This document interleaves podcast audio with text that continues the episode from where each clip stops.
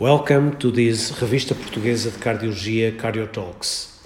My name is Nuno Cardim, editor in chief of the journal, summarizing the issue of November 2021.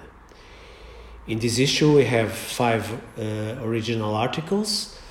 The first one is a very interesting one acute myocardial infarction news in YouTube.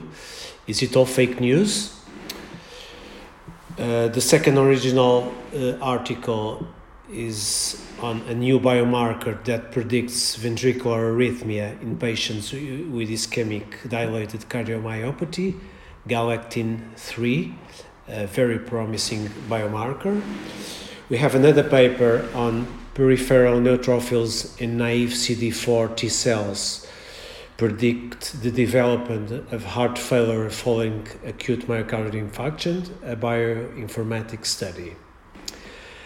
Another paper, uh, this one on cardiogenic shock, is Impella support for cardiogenic shock and high risk percutaneous coronary intervention, a single center experience.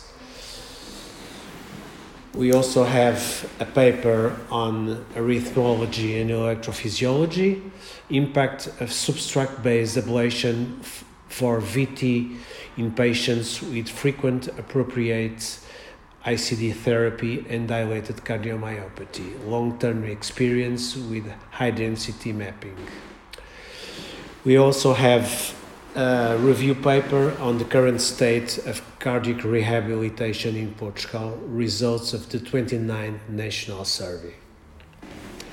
Besides the original articles and this review paper, we have a snapshot cardiac resynchronization system implantation guided by 3D electroanatomic mapping. Our case report this month is on protein losing enteropathy managed with percutaneous enlargement of a restrictive atrial septal de defect and two images in cardiology.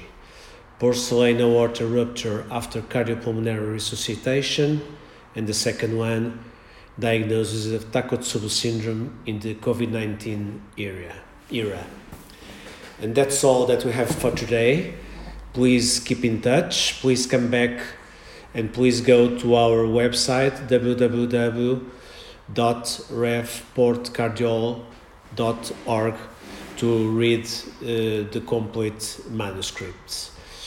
And uh, I hope that you stay tuned and uh, looking forward to hear from you.